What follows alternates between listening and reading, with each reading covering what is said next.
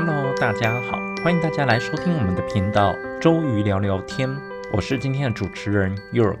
最近啊，York 有一位朋友，因为他的油性肌肤呢，所以他每天都会洗两次以上的脸。结果啊，他脸上一直呈现发红的状态，甚至呢，他在鼻子上还长出了红色的痘痘。如果在天气冷的时候，像最近这个冬天气温还蛮低的，那他的皮肤问题还不大。但是呢，一到夏天晒完太阳，皮肤简直就是又红又黑。后来呢，他来求助 York，他说这样的皮肤究竟该怎么救呢？那 York 本身啊，也是在洗完脸之后擦了一些带酒精的化妆水，结果也导致我的皮肤在擦完这个化妆水之后，又在暖气房里面吹了一个晚上的空调，结果我的脸颊也开始出现泛红的情况。那很多人呢，他们只是短暂的在阳光底下曝晒，或者是呢和朋友小酌一番，结果他的脸颊就会严重泛红。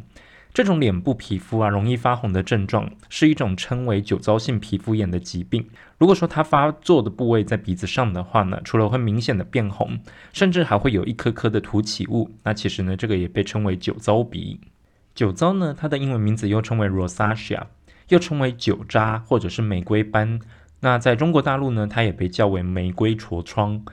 它是一种出现在脸部的皮肤炎，而且呢会导致我们的血管更明显，使我们的脸部发红，甚至可能会出现一颗颗红色的脓包，而且呢常常会持续数周甚至到数个月之久。有时候呢酒糟的症状常常会被人误认为这是天生的脸颊红润，或者是有痘痘肌。此外呢，虽然它的名字有个酒字，但是呢酒糟和喝酒并没有绝对的关系。如果我们常常去看一些纪录片的话，会发现，在青藏高原上面的这些居住的人，他们都会有这个皮肤泛红的现象。他们又有另外一个名字叫做高原红。这个高原红呢，它其实也是因为长期受到这个日晒，导致它出现这个酒糟的皮肤。因此呢，其实我们后面就会来提提酒糟的症状是长什么样子。那酒糟性皮肤炎的征兆还有症状，其实包括第一个，它的脸部发红或者是潮红。酒糟性皮肤炎呢，它会使脸部的中央持续的发红或者是潮红。那这种病症呢，还有征兆在棕色或者是黑色的这种人种上面，他们的皮肤是很难被察觉到的。第二个就是静脉清晰可见，尤其呢在鼻子或者是脸颊上的小血管，它会破裂，而且呢可能清晰可以见到蜘蛛网的这种纹路，所以又叫蛛网纹。第三个，它会出现肿块。许多酒糟性皮肤炎的患者啊，他们脸上也会长出类似粉刺的痤疮，但这些肿块呢，有时候也会包含脓液。其实呢，像 York 的这个朋友啊，就是每天洗两次脸，然后结果导致他鼻子上面就是长出这个像鼻子痘痘。他每次都以为这是鼻子上长了粉刺痘痘，结果导致他出现鼻子痘痘的一个情况，但实际上并不是。York 已经认识他都超过一年了，也没见他这个痘痘就是消下去。不过呢，在佑克认识他之后呢，开始让他注重脸部的保养，而且呢，就是说洗脸不要洗得太勤，但是呢，常常去换枕头套。然后大概在过了一段时间之后呢，佑克就发现他那个鼻子痘痘后来就自己破掉了。那外面这个破掉的痘痘呢，就像这个干掉的老皮一样，后来就慢慢的随着他的皮肤代谢掉了。那剩下里面的这个小的红色痘痘就还留在鼻子上面。所以呢，他之前就来跟佑克很开心的，就是说，哎，我这个外面的痘痘破掉了，但是呢，里面这个痘痘还留着，他很想去把它做掉。佑克就鼓励他，就是可以去找皮肤科医师看看。好，那这个是肿块的症状。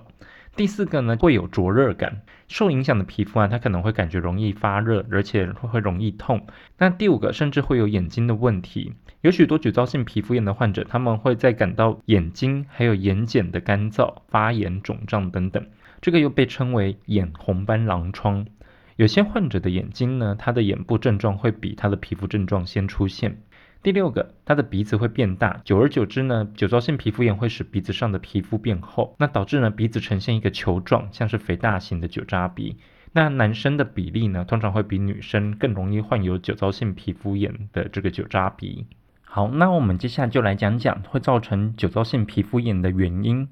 酒糟性皮肤炎呢，它的原因其实尚不清楚，有可能是因为免疫系统过度的活跃，然后遗传、环境这些因素所引起的，或者呢是这三个因素共同作用的结果。那其实酒糟性皮肤炎呢，并不是因为它不讲卫生导致它引起这种酒糟性皮肤炎，因为呢酒糟性皮肤炎它是不具传染性的。不过呢，它还是有一些发作的诱因，像是包括第一个热饮或者是辛辣的饮食。第二个，红酒或是其他含酒精的饮料；第三个，极端的温度，像是过冷或过热。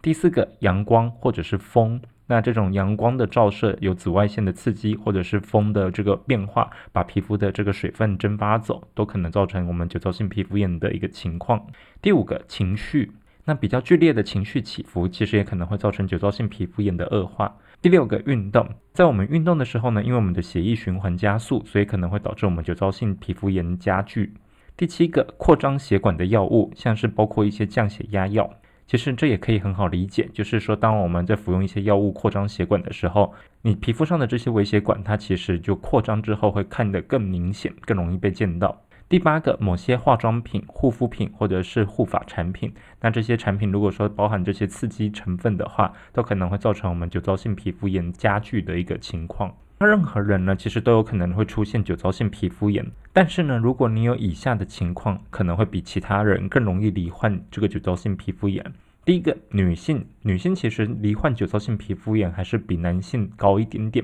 除了酒渣比，酒渣比的话，就像我们刚刚提到的，男生的酒渣比一般来说还是比女性更易发一点点。第二个，皮肤容易晒伤。如果说你是肤色天生比较白的话，那你的这个黑色素不足以去阻挡你的紫外线，当你照射紫外线的时候，就更容易出现泛红的情形。第三个，年龄超过三十岁以上。那其实呢，年龄超过三十岁以上以后，我们的生理机能调节度就变得没有那么好，所以呢，就是可能酒糟性皮肤炎发作的情况也会加剧。第四个，吸烟，那抽烟其实本身就是一个刺激因子，所以就会造成酒糟性皮肤炎变严重的情况。第五个，如果说你有家族史的话，那这个就是跟基因有关的，很多这种不同的情况综合在一起，都可能会导致我们酒糟性皮肤炎。那目前呢，在医学上的诊断呢，并没有适用于诊断酒糟性皮肤炎的这个专门检查。事实上呢，医师可能会依靠你的症状史，还有皮肤检查结果进行诊断。那可能还会去接受一些额外的检查，来排除就是说你其他的医疗状况，像是银屑病啊，或者是狼疮等等。研究表明啊，在有色的人种当中，酒糟性皮肤炎可能会被漏诊，或者是被误诊为过敏反应，或者是脂漏性皮肤炎。如果呢你的眼睛出现症状的话，那医师可能会将你转诊给眼科的专家，让眼科医师来进行评估。酒糟性皮肤炎的治疗到底有哪些手段还有方法？酒糟性皮肤炎的治疗重点是在于控制我们的症状。那往往呢，这需要用良好的一个皮肤护理，还有处方药互相结合。那治疗的持续时间呢，是取决于你的征兆，还有症状的类型以及严重程度。复发其实是蛮常见的。首先呢，我们先来聊聊药物方面的治疗。治疗酒糟性皮肤炎的处方药包括第一个就是使用减轻潮红的外用药物。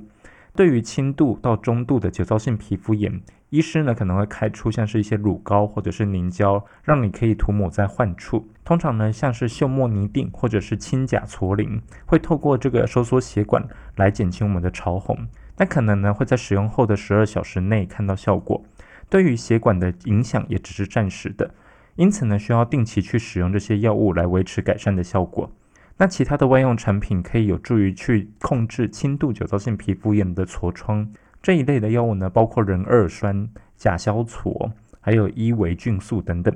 那采用壬二酸还有甲硝唑的时候，在两周到六周内通常不会出现明显的改善。另外呢，伊维菌素可能需要花更长的时间才能改善皮肤，但是呢，伊维菌素它缓解的时间可以比甲硝唑来得更长。好，那第二类的就是口服抗生素。医生可能会开出一些口服抗生素，像是多西环素，来治疗这些伴有肿块或者是痤疮的中度至重度的酒糟性皮肤炎等等。那第三类呢？医生会开的是口服痤疮的治疗药物。如果你是患有对于其他治疗无效的重度酒糟性皮肤炎的话，医生可能会建议你使用异维 A 酸，那就是我们之前讲过的早 C 晚 A 的这个 A 酸。那强效的口服痤疮治疗药物呢，它可以去帮助你清除酒糟性皮肤炎的痤疮样的病变。不过呢，请不要在怀孕的时候呢使用这个药物，因为呢它有可能会引起严重的胎儿缺陷。我们之前有一集提到，孕妇可以使用的保养品、化妆品以及禁忌服用的这些药物。那 A 酸呢，一直都是孕妇禁忌使用的药品，所以这个一定要特别注意。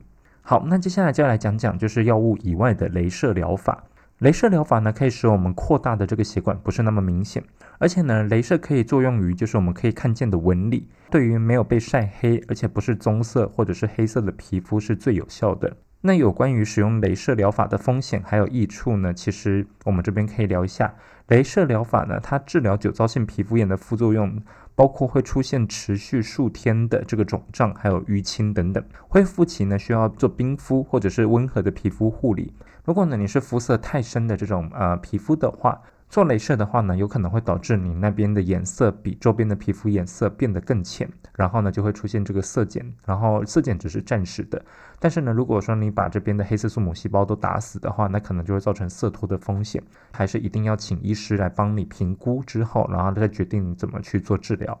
治疗的全部效果可能在几周内都不是那么明显，那需要定期重复的治疗才可以保持改善的皮肤外观。通常呢，认为酒糟性皮肤炎用镭射治疗的话是一种美容手术，所以呢，往往都不会在我们的健保给付的范围里面。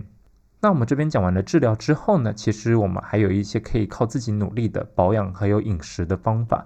酒糟性皮肤炎其实目前没有非常良好的治愈方法，那都是透过一些药物或者是镭射去帮助你控制你，避免恶化的情况。但是呢，你可以透过一些良好的生活习惯，还有配合专业医师的治疗来控制或者是减轻你红肿的症状。那以下呢都是我们平时在生活中可以帮助你减轻症状的居家疗法。第一个，防晒。那其实我们之前一直都有提到，防晒、保湿、清洁，一直都是对皮肤保养最重要的三步骤。所以呢，出门前涂防晒乳，这个是非常重要的一个步骤。出门前呢，我们不只要记得擦防晒乳，而且呢，会建议要选择 SPF 三十以上的防晒产品。另外呢，你也可以选择物理性的防晒，像是帽子、口罩、墨镜等等，避免我们的脸部遭受到阳光紫外线的直射伤害。第二点，可以使用成分温和的产品，尽量避免使用含酒精、香料。还有一些金缕梅这些其他刺激性成分的清洁剂或者是保养品。那洗完脸之后呢，请用柔软的布来轻轻把我们的皮肤吸干就好了。这边其实就要特别提到佑可的这一位朋友呢，因为他是油性皮肤嘛，每天都会使用洗面乳洗两次脸。后来呢，York 就是有交代他，就说你这个皮肤已经有点敏感了，然后出现这个酒糟性皮肤炎的一个状况，鼓励他每天洗脸呢，只要控制在一次，就是说晚上下班回家洗澡的时候，顺便用洗面乳洗一洗脸就可以了。早上起床呢，其实只需要用清水轻轻的把脸上多余的油洗干净，然后呢，把眼屎鼻屎清干净之后，用柔软的毛巾把皮肤上多余的水分擦干就可以。我们脸上自己分泌的这些皮脂腺啊，它本身就是对皮肤是有具有保护的一个作用。那如果呢，你就是太勤劳的去洗脸的话，那你把这个过多的皮脂腺洗掉，可能会导致我们的皮肤屏障受损，然后呢，这些皮脂就没办法达到保护皮肤的一个效果。周末如果休息不出门的话，那你甚至可以一整天都不要洗脸，让你的油就留在脸上。因为如果你不出门的话，就不会去接触到外面比较肮脏的空气嘛。这样其实如果说你的毛孔没有被堵塞的情况下，不会造成痘痘的风险。那基本上这个皮脂腺都可以帮助你达到保护皮肤的一个效果。那另外呢，其实也有提到有一些刺激因子，包括就是床上的螨虫。螨虫呢，它其实也有可能会造成我们酒糟性皮肤炎的一个过敏因子，或者是致病因子。那时候又可也会鼓励他，就是每周就是去洗一次枕头套。他以前基本上就是可能一年才洗一次枕头套，有点恶心。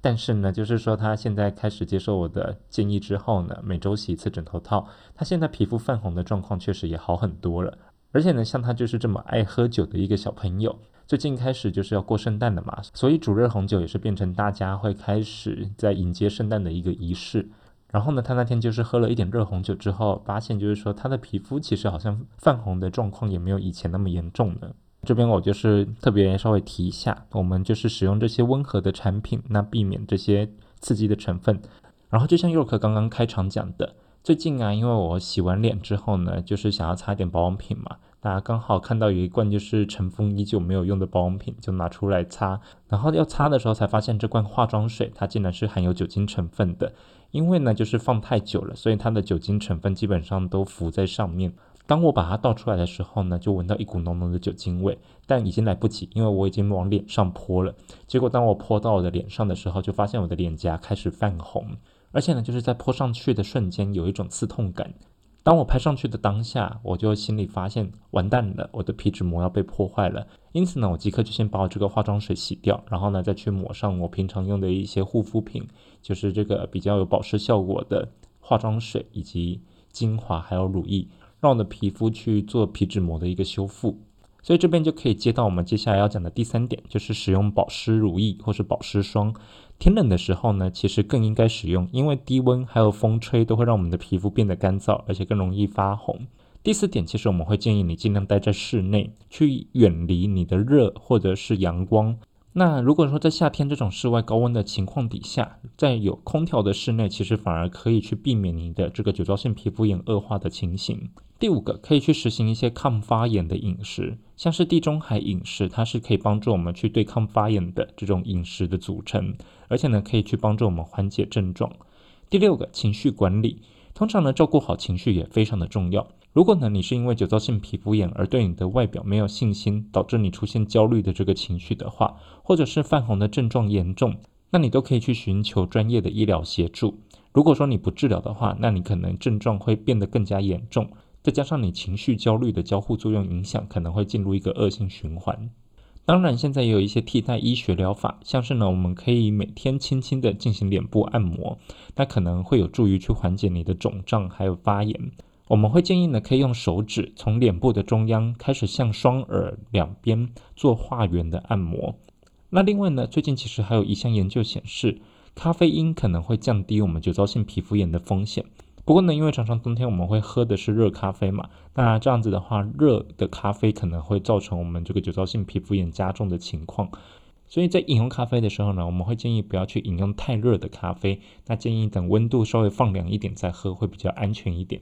刚好在录这一集的今天啊，佑可的那一位朋友，他今天就说他想要去解决他的酒糟性皮肤炎的问题，所以呢，佑可其实也有推荐他可以去做脉冲光试试看。但在中国大陆这边其实是叫光子嫩肤嘛，因为呢，我们知道就是说有些脉冲光或者是彩冲光，它的特定波段其实是可以去帮助我们收缩血管的，所以呢，佑可当时也有鼓励我这位朋友，就是可以去。咨询一下医师，然后呢，看看可不可以用这个光子嫩肤或者是脉冲光去帮他改善皮肤面部泛红的一个情况。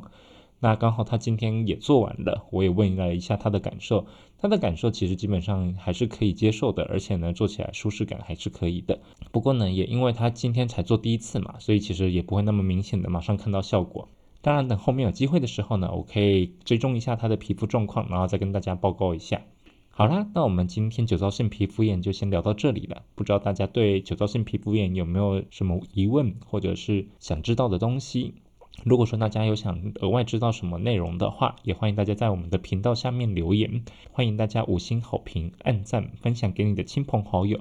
另外呢，我们频道也开启小额赞助的功能。那如果说你觉得我们频道做的很用心的话，也欢迎大家可以小额捐款。如果你想听其他的话题，那是佑可之前没有聊过的，也欢迎大家来频道敲碗留言。佑可有看到的话，下次就可以帮你准备你想听的题目。我们周瑜聊聊天，今天就先聊到这里啦，我们下次再见，拜拜。